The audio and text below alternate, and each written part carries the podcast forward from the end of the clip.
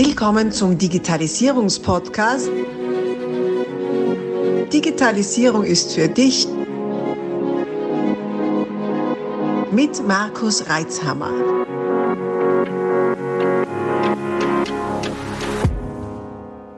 Das ist Teil 3 dieses Interviews. Solltest du die ersten beiden Teile noch nicht gehört haben, stoppe am besten jetzt und geh zurück, um auch keine Inhalte zu verpassen.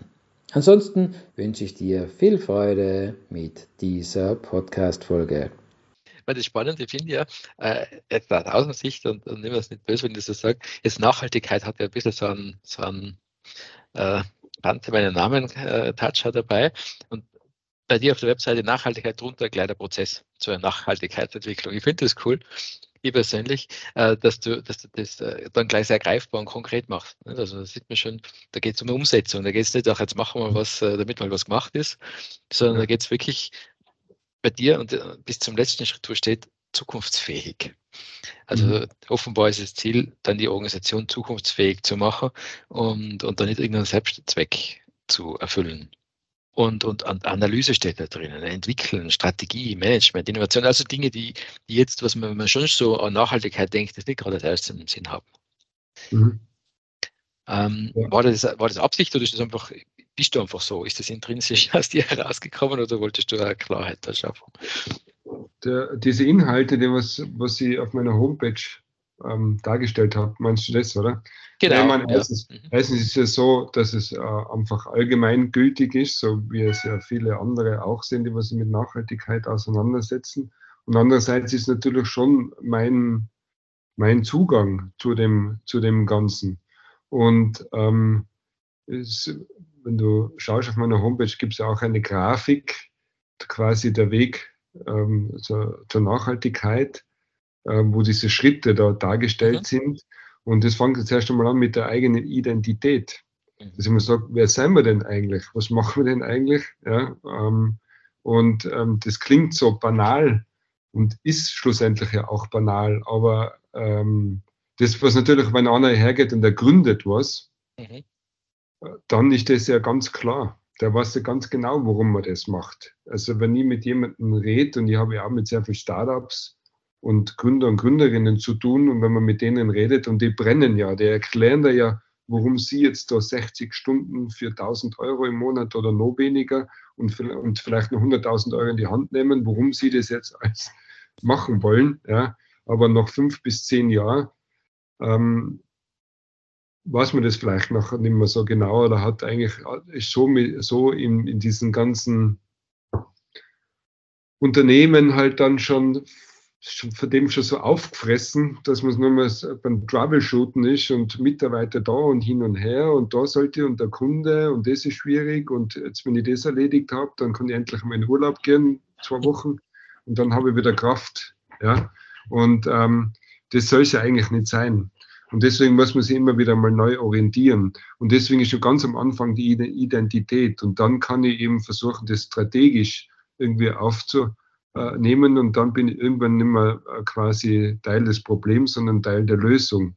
Und auf den Weg, wenn ich Teil der Lösung bin und wenn ich das neu denke und das kann äh, die Nachhaltigkeit meines Erachtens oder sich mit Nachhaltigkeitsthemen auseinanderzusetzen oder mit den Themen unserer Zeit auseinanderzusetzen. Und wenn ich meine Produkte neu denke, VD ist zum Beispiel da ein ganz tolles, dieser äh, Sportartikelhersteller. Mhm die, die haben irrsinnig, ähm, haben sich irrsinnig stark mit der ganzen Thematik auseinandergesetzt. Und die entwickeln neue Produkte, ja, sotenreine Textilien zum Beispiel oder Rucksäcke, wo ich Sachen einfach anstecken kann, ja, dass es wieder reparierbar ist und so weiter. Da gibt es ein Set, wo es die Geschäften kriegen von irgendwelchen Clips und Klammern und so weiter, was sie austauschen können. Und dann entsteht Innovation. Ja, dann entsteht Innovation, weil ich Sachen neu denke. Und es macht Spaß, das ist attraktiv, die Sachen neu zu denken und nicht aus irgendeinem Problem heraus. Und dann bin ich irgendwann Teil der Lösung. Und das macht Spaß und das macht Sinn. Und ähm, ähm, Menschen möchten dort arbeiten, weil, ja, weil die, dieses Unternehmen Teil der Lösung ist. Und somit bin ich auch Teil der Lösung. Ja. Das, so. Also es macht alles irrsinnig viel Sinn. ja. ja, das ist, das ist schön. Ich finde es find toll, dass es so Leute gibt wie die, die was eben etwas schwer Greifbares greifbar machen. Ja, das äh, finde ich gut. Find ich gut. Ja, schön, schön. Es steht da sogar Stakeholder-Dialog drin in der Grafik, die du angesprochen hast. Also, also Leute, schaut euch einfach an. Auf hörtnagel.com mit OE Hörtnagel. Ähm, Nachhaltigkeit, dann könnt ihr euch vor Augen führen, worüber wir jetzt gesprochen haben. Ähm, gut, jetzt, jetzt vielleicht grübelt jetzt der eine oder andere, was hat das mit Digitalisierung zu tun?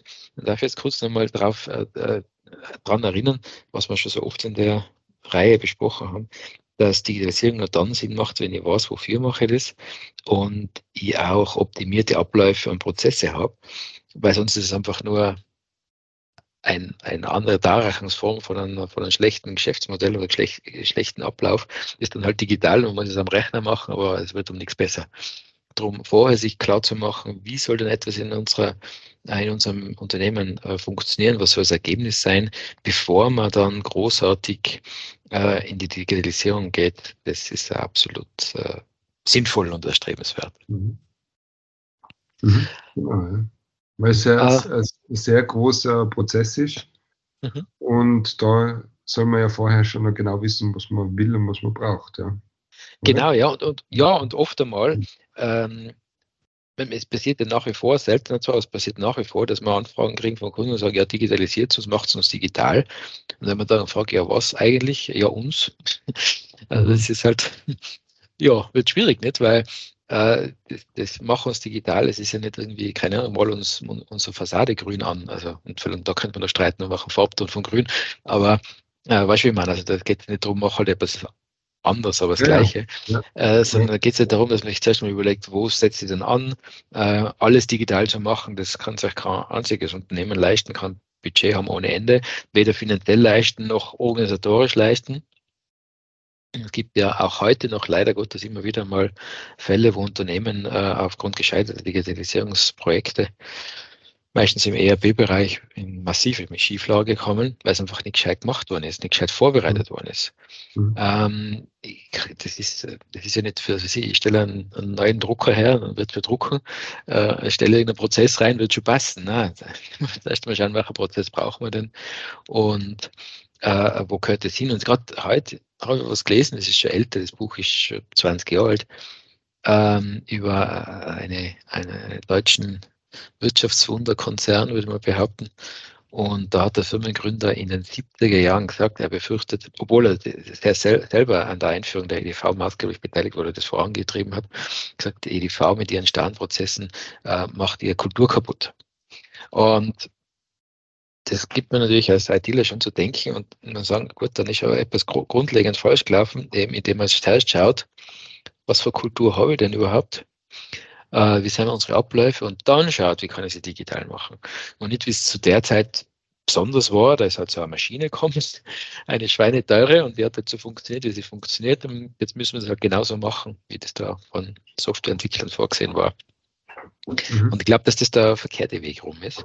Und man dann eben wirklich Kulturen kaputt machen kann in Unternehmen und die Einzigartigkeit kaputt macht. Äh, oder wenn, wenn zu mir jemand sagt, Kunde, ja, bei uns ist eh alles im Standard, ist eh alles wie bei allen anderen. Dann muss ich mir die Frage stellen, ja, warum braucht dann die Firma, wenn sie alles macht wie alle anderen? Weil man kann es ja auch noch machen. Wozu mhm. sind die da? Also wenn die nicht alles gleich machen wie alle anderen. Und diese, diese Unterschiede äh, rauszufinden und da lebendig zu lassen, weil sonst ähm, gibt es ja kein Einstellungsmerkmal mehr. Mhm. Und eben, also das benennen zu können und einmal zu sagen, was ist denn überhaupt unser, unsere Alleinstellung, beziehungsweise wie arbeiten wir tatsächlich, das auch zu verbildlichen, das ist eine große Herausforderung. Und ich finde, dass solche Ausrichtungen, wie du sie machst, äh, auch helfen können dabei. Es, schärft einmal erstens die, die Methodik, wie kann ich denn überhaupt einmal Abläufe, Prozesse wahrnehmen, äh, wo finde ich das Besondere. Äh, das mit dem Warum ist eine spannende Sache. Also ich habe vor 25 Jahren gegründet und ich habe lange damit gehadert, was mein Warum eigentlich ist. Also wie das dann aufkommen ist vor 25 Jahren, das ist ja niemanden interessiert. Aber mir ist eine Frage gekommen, so musst du dein Warum kennen. Und ich dachte, ja, keine Ahnung, ich mach's halt, äh, weil ich halt will. Und äh, äh diese Formulierung ist ja wirklich, das ist ja, manche tun sich da leicht, für mich ein unglaubliches Ringen. Äh, und gleichzeitig ist es dann trotzdem wieder eine Rückbesinnung auf die eigentlichen Werte, auf die dann aber wieder die Prozesse Rücksicht nehmen müssen. Also lange Exkurs, warum das alles schon Sinn hat, in einer Digitalstrategie zu be berücksichtigen. Ähm, mit man, um es rein technisch zu sagen, einfach ein Material hat, mit dem man losstarten kann. Mhm. Ähm, es darf mich persönlich noch was interessieren. Jetzt, jetzt bist du ja eben äh, auch Künstler, ganz analoge Künstler haben wir festgestellt, gell, vorher. Mhm. Im Hintergrund mhm. ich einen Pinsel und so. Ähm, ist das für dich jetzt sozusagen äh, ein, ein, ein, Kontrast zu deiner Arbeit oder gehört das zusammen? Hm. Also ich würde sagen, es gehört zusammen, vielleicht passt auch nicht ganz, aber es ist tatsächlich so, dass über die Kunst, über die künstlerische Auseinandersetzung, ist in der Form, ich, also ich, ich male, ich habe eine Zeit lang Landart gemacht und so, aber eigentlich bin ich Maler. Und ähm, Öl auf Leinwand. Ähm, und bin tatsächlich so, ist so, dass ich über die, über die Kunst und die Auseinandersetzung mit diesen ganzen Themenstellungen zur Nachhaltigkeit gekommen bin. Ja, Ach. Ja äh, weil ich, weil ich eigentlich das was ganz stark, also im Grunde ist es so gewesen, dass ich irgendwann einmal vom Einrichter Planer dann zum Businessman geworden bin und mein Zeichentisch dann verschwunden ist. Und dann habe ich was braucht, irgendwie mich irgendwie handwerklich kreativ auszudrücken. Und dann bin ich eigentlich zur Malerei gekommen. Da gibt es noch eine Batzengeschichte vorher, aber das äh, möchte ich jetzt gar nicht da strapazieren, die, die Zeit. Und aber im, im, im Grunde ist es so, dass ich mich nachher eben mit dem, wie ich mich ausdrücken will, haben mich diese Themen halt irgendwie beschäftigt. Ja. Einerseits schon irgendwie wir Menschen und dann aber auch die Tiere, wie wir mit der Natur umgehen und so weiter und habe dann ein Jahr lang nur Fleisch gemahlen. Und ähm, wenn man dann so 80 bis 100 Stunden vor einem Bild steht, dann überlegt man sich, was man malt. Einmal mehr, einmal weniger, aber dann fängt man an zu recherchieren und man, kann, man kippt dann hinein. Es ist in so, so ja, Entdeckerreise und forscht und in Selbststudium sozusagen und kommt dann auf Sachen drauf. Das hat dann dazu geführt, dass ich nachher eigentlich auch bis eigentlich auf heute vorwiegend auf Fleisch verzichte. Ähm, und so weiter. Und, und, das, und, und das ist eigentlich so, das, das ist so ein Bing-Bong-Spiel, ja, weil ich mir einerseits eben mit den Themen jetzt gerade äh, male Bilder wo Menschen hinter einer Folie verschwinden und durchbrechen und dann aber im Vordergrund dann irgendwelche Tiere sind, was halt irgendwie oder Elemente.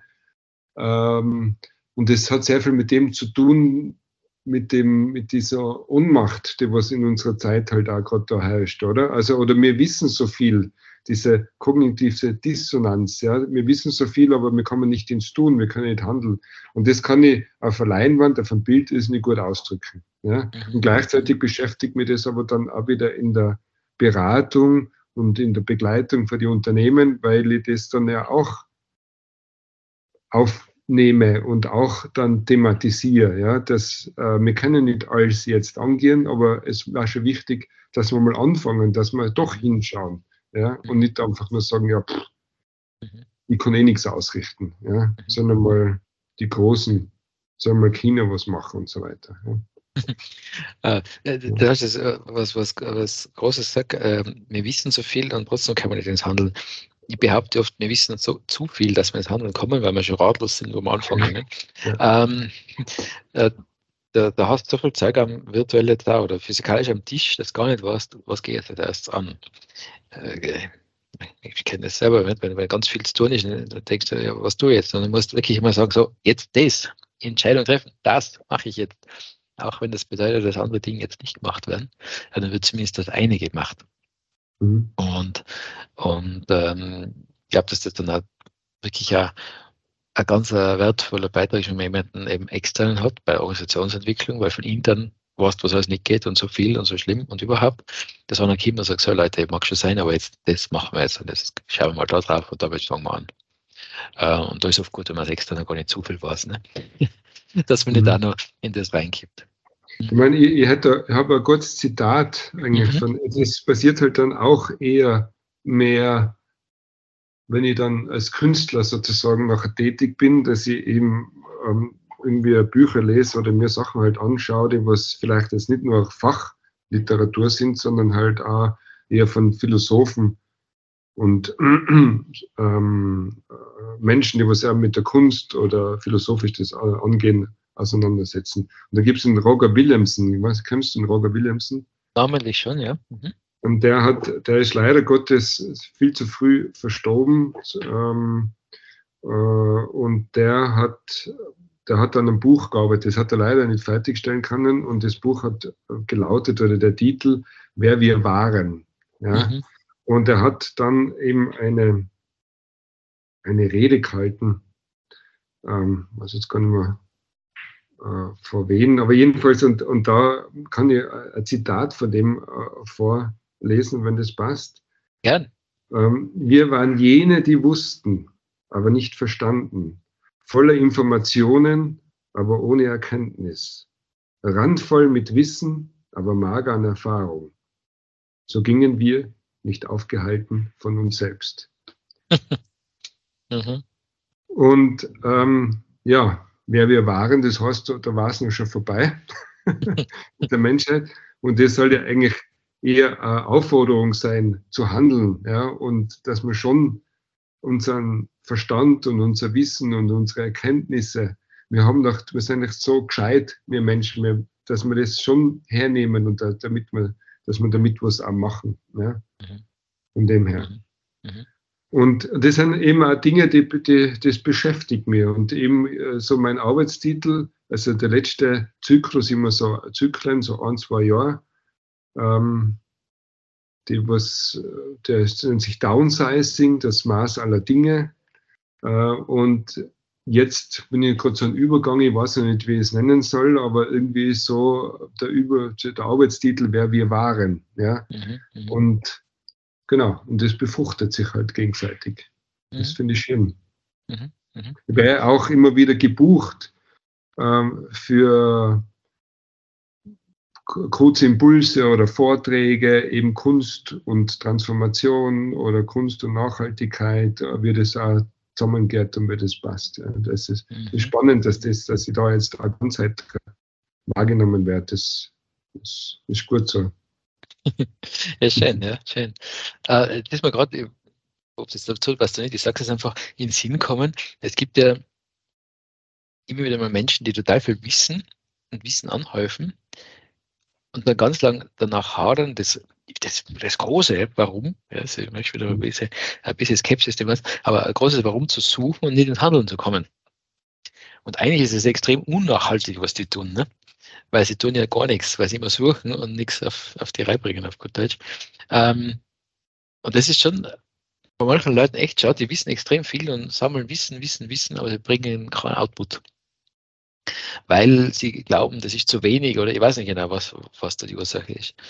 Und ist eigentlich nicht wirklich nachhaltig, was Verschwendung ist. Ja, ich würde jetzt gar nicht einmal die sagen, sondern wir. Ja, ja, ähm, okay. Ja. Ich glaube, dass wir sehr viel Wissen in uns tragen, aber das einfach und sehr viel spüren. Mhm. Aber irgendwie in einer gewissen Art und Weise, es ist ja klar, ich meine, wir können ja nicht, es kann ja nicht ein Einzelner die ganzen Probleme dieser Welt auf seinen Rücken laden. Das ist ja vollkommen klar. Und eben durch die, durch die ganze Globalisierung und diese, was ja ein riesen Dilemma ist, muss man sagen, und auch diese, diese ganze Überladung über die Medien und dass das halt alles einfach so direkt frei Haus als geliefert wird, das kann ich mir ja gar nicht verarbeiten. Das ist vielleicht schon eine kleine Antwort, warum wir so ohnmächtig sind. Aber trotzdem ist ja gerade nachher gut, wenn man sich ein bisschen herausschält und da anfängt, wo, es Sinn macht anzufangen. Und wenn ihr Unternehmen habt, dann macht es irrsinnig Sinn, da anzufangen. Oder Organisationen. Wir, wir haben das Rote Kreuz Tirol zum Beispiel heuer im Sommer begleiten dürfen zur Nachhaltigkeitsstrategie. Spannenderweise oder interessanterweise darauf folgend hat es nachher da äh, Teamentwicklungsprozesse und Führungskräfteentwicklung gegeben. Ja? Aus dem heraus sind wir da auch nochmal gebucht worden. und so weiter. Und es macht irrsinnig Sinn, sich mit dieser ganzen Thematik auseinanderzusetzen. Äh, ähm, aus diesen Themen und Gründen, die was wir vorher schon besprochen haben. Ähm, ja, und da kann man was machen, da kann man was tun und da kann man ein bisschen die eigene Ohnmacht wieder, da kann man ein bisschen die Macht zurücknehmen. Ja? Kann man sich wiederholen. Mhm. Das, das ist mein Anliegen. Ja. Mhm. Gut. Kann natürlich, ich kann natürlich auch jedes Jahr äh, dreimal in Urlaub fahren und kann ähm, das billigste Schnitzel essen und ähm, das, das äh, Gewand kaufen ohne Ende. Ich kann so weitermachen, ah, es ist nicht verboten. Kann jeder, es ist, äh, ich möchte auch nicht ein Moralapostel sein, aber macht Sinn auf Dauer, macht uns glücklich, weiß ich nicht. Ja. So viele Inhalte. Wir stoppen hier kurz und teilen dieses Interview auf mehrere Teile auf. Folge unserem Kanal, abonniere ihn, um auch den nächsten Teil nicht zu verpassen. Abonnier doch gleich unseren Podcast und vergiss nicht, eine 5-Sterne-Bewertung zu hinterlassen. Bis dann, wenn es wieder heißt, Digitalisierung ist für dich mit Markus Reitzhammer.